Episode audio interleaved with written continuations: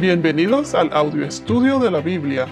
A continuación, la lectura de las Escrituras, una breve explicación y los versículos que se relacionan. Antes de continuar con Génesis capítulo 6 versículos 10 al 12, me pareció prudente aclarar quiénes son considerados hijos de Dios, ya que en el capítulo 6 mencionamos a los ángeles caídos como los hijos de Dios. Y la próxima semana seguiremos con el versículo 10 en adelante.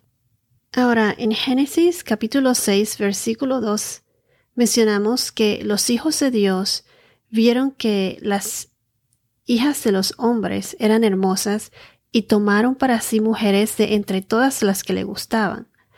Se especula que los hijos de Dios en este pasaje de Génesis y en Job se refería a los ángeles. En Génesis capítulo 6 versículos 2, estos hijos de Dios se refieren a los ángeles caídos, los que se rebelaron contra Dios, que tomaron a las hijas de los hombres. Los ángeles son seres espirituales creados por Dios. Estos pasajes se refieren a los ángeles como hijos de Dios, pero literalmente son seres espirituales que fueron creados por Dios, criaturas de Dios. El único primogénito Hijo de Dios es Jesús. Jesús es el Hijo de Dios. Entonces, los creyentes, los que han nacido de nuevo, como se dice en inglés, born again, born again Christians, en Cristo, los creyentes que tienen fe en Dios y tienen una relación con Dios, son llamados hijos de Dios. En inglés es sons of God o también se les dice children of God. Estos son solo los creyentes. Una vez que nosotros nacemos de nuevo en Cristo, o sea que nos entregamos en Cristo, eh, estamos justificados. Gracias a que Jesús pagó por nuestros pecados, estamos salvados y los creyentes tendremos un tiquete, tenemos un tiquete gratis para ir al cielo. Jesús pagó nuestra deuda. Justificados significa ser perdonados y declarados justos por Dios. Al tener fe, vivimos en Cristo y de ahí es cuando nuestra fe toma vida, que se refleja en nuestro caminar, en nuestras acciones hacia los demás. Y de ahí vemos el proceso de santificación. Este proceso es continuo, ya que todos somos pecadores, no somos perfectos, como lo fue Jesús. El proceso de santificación que es cuando caminamos en Cristo. Adán fue hecho a imagen y semejanza de Dios, y cuando él pecó, o sea, desobedeció a Dios, ahí ya todo cambió la humanidad, sus descendientes, em, nacieron de ahí, nacieron con el pecado. Todos somos hijos del hombre, hijos de ese primer hombre de Adán. Pero cuando creemos y nos entregamos a Dios, gracias a que Jesús pagó por nuestros pecados, los creyentes somos adoptados como hijos de Dios somos herederos de su nuevo reino que ha de venir. No todo el mundo se considera hijos de Dios, solo los creyentes, los born again Christians, los nacidos de nuevo en Cristo, los que se han entregado a Dios. Entonces, entre los ángeles se encuentran Lucifer y el resto de sus demonios, los ángeles caídos, y los otros ángeles que están para servirnos. Y esos ángeles son los que sirven, adoran o veneran al Señor. Nosotros no debemos rezarle ni adorar a los ángeles. Esto lo mencioné en uno de los podcasts anteriores. A los ángeles no se le debe rezar ni se le debe adorar. Si leemos en Mateo capítulo 4 versículos 10 al 11, cuando Jesús es tentado en el desierto, nos dice, entonces Jesús dijo, vete, Satanás, porque escrito está, al Señor tu Dios adorarás y solo a él servirás. El diablo entonces lo dejó, y al instante unos ángeles vinieron y le servían. Los ángeles adoran al Señor. Los ángeles no son literalmente hijos de Dios, sino que son criaturas o seres espirituales creados por Dios. En Hebreos capítulo 1 versículo 14, Hebreos 1 14 nos dice, ¿no son todos ellos espíritus ministradores, enviados para servir por causa de los que heredarán la salvación? Y entonces aquí cuando dice para servir por causa de los que heredarán la salvación, eh, los que heredarán la salvación somos nosotros los creyentes. Una persona tiene dos opciones, creer o no creer, y serán juzgados.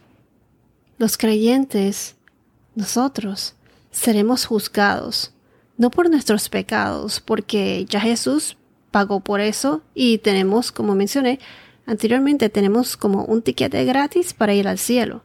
Con tal de que tengas esa relación con Dios y camines en Cristo, seremos juzgados basado en nuestras acciones durante nuestro caminar. Seremos recompensados e iremos al cielo. Seremos parte del nuevo reino y tendremos esa vida eterna en el nuevo reino de Dios. Entonces, la otra opción es de los que no creen en Dios, de los que no se han arrepentido, o sea, los desobedientes. Ellos también serán juzgados después del milenio. Serán juzgados tanto los vivos y los muertos, e irán directo al lago de fuego. En inglés es the lake of fire. Y ya para entonces el tiempo se les ha acabado y será muy tarde para arrepentirse. Así como a la gente en la época de Noé, eh, Dios se le dio a ellos 120 años para que se arrepintieran, o si no serían juzgados y borrados de la tierra por medio del diluvio. Entonces así los desobedientes, vivos y muertos, serán juzgados después, después del milenio. Por ejemplo, en la carta de los Romanos capítulo 8, no hay condenación para los que creen. Estos entrarán en el reino de Dios y ahí es donde seremos todos glorificados. Se los voy a leer. Romanos capítulo 8, versículos 1 al 17. Por tanto, ahora no hay condenación para los que están en Cristo Jesús los que no andan conforme a la carne, sino conforme al Espíritu. Porque la ley del Espíritu de vida en Cristo Jesús te ha libertado de la ley del pecado y de la muerte.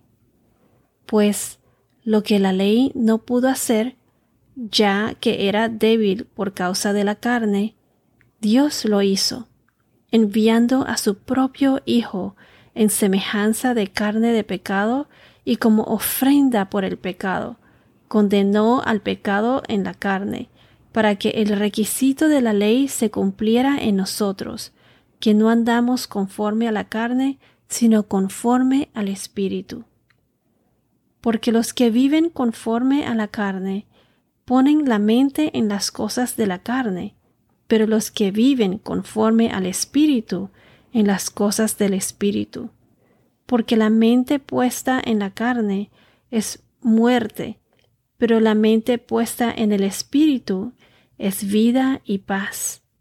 La mente puesta en la carne es enemiga de Dios, porque no se sujeta a la ley de Dios, pues ni siquiera puede hacerlo, y los que están en la carne no pueden agradar a Dios. Sin embargo, ustedes no están en la carne, sino en el Espíritu, si en verdad el Espíritu de Dios habita en ustedes. Pero si alguien no tiene el Espíritu de Cristo, el tal no es de él.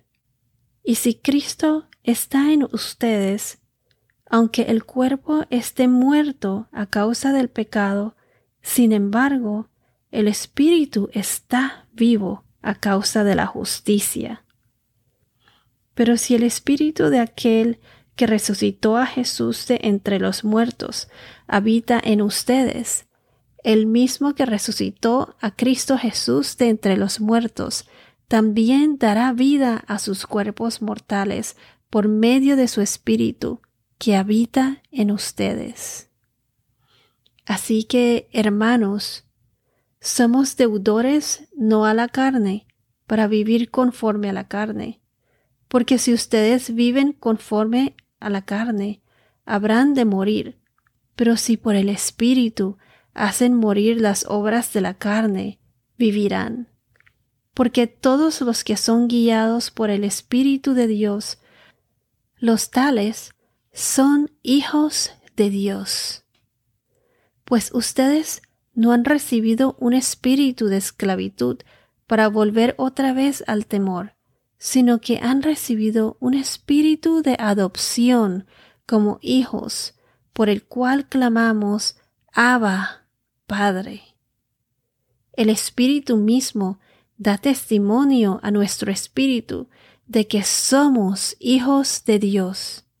Y si somos hijos, somos también herederos, herederos de Dios y coherederos con Cristo, si en verdad padecemos con Él, a fin de que también seamos glorificados con Él.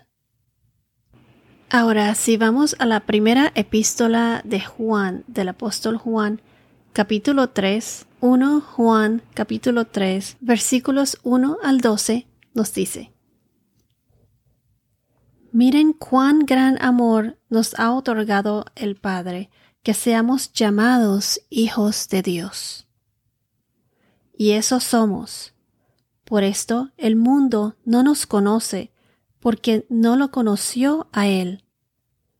Amados, ahora somos hijos de Dios, y aún no se ha manifestado lo que habremos de ser.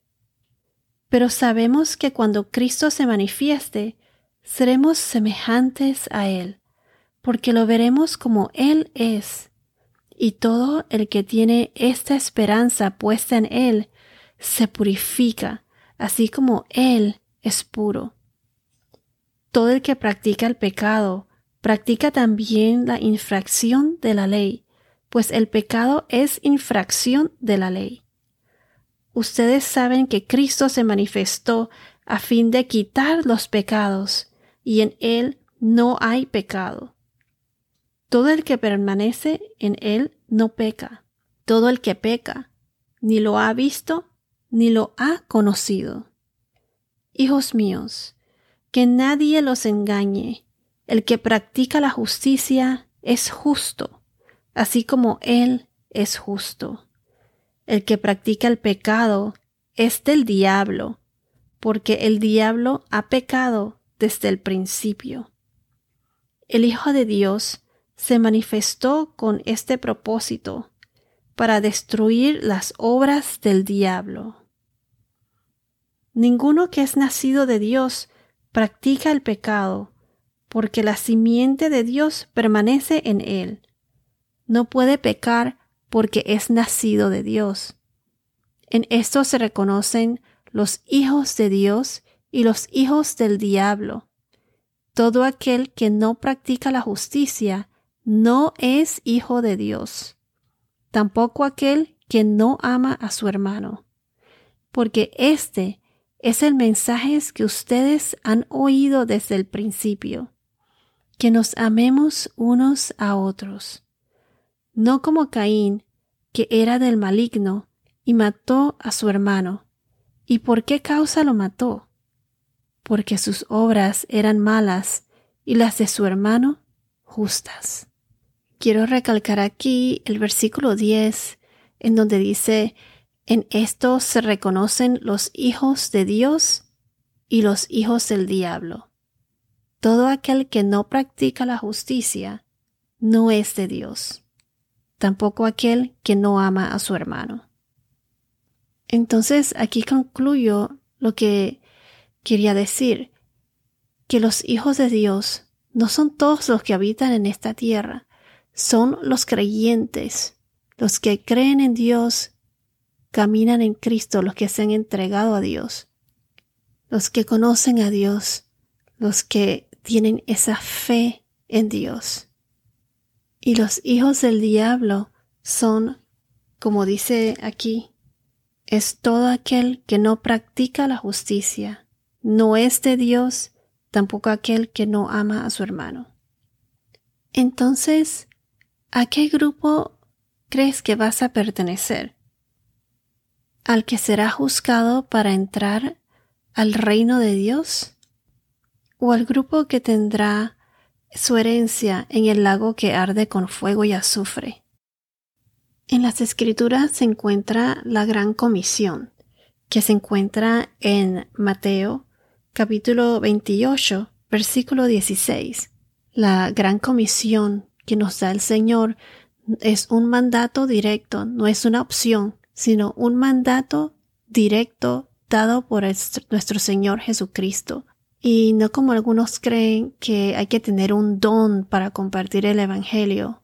No, todos debemos proclamar al Señor Jesucristo a los perdidos, a los que están perdidos, a los que no los conocen. Y no se necesita tener ningún talento especial para hacerlo. Solo aliméntate de la palabra y comparte la palabra lo más que puedas.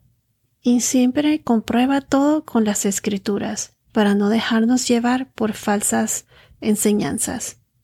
Para finalizar les voy a leer la Gran Comisión que es el mandato que nos dejó nuestro Señor. Pero los once discípulos se fueron a Galilea, al monte que Jesús les había señalado. Cuando lo vieron, lo adoraron, pero algunos dudaron. Acercándose Jesús les dijo, Toda autoridad me ha sido dada en el cielo y en la tierra. Vayan, pues, y hagan discípulos de todas las naciones, bautizándolos en el nombre del Padre y del Hijo y del Espíritu Santo, enseñándoles a guardar todos los que le he mandado. Y recuerden, yo estoy con ustedes todos los días hasta el fin del mundo. Bueno, la próxima semana seguiremos con el capítulo 6 de Génesis versículos 10 al 12. Bueno, esto es todo por ahora. Que tengas un día muy bendecido y hasta la próxima.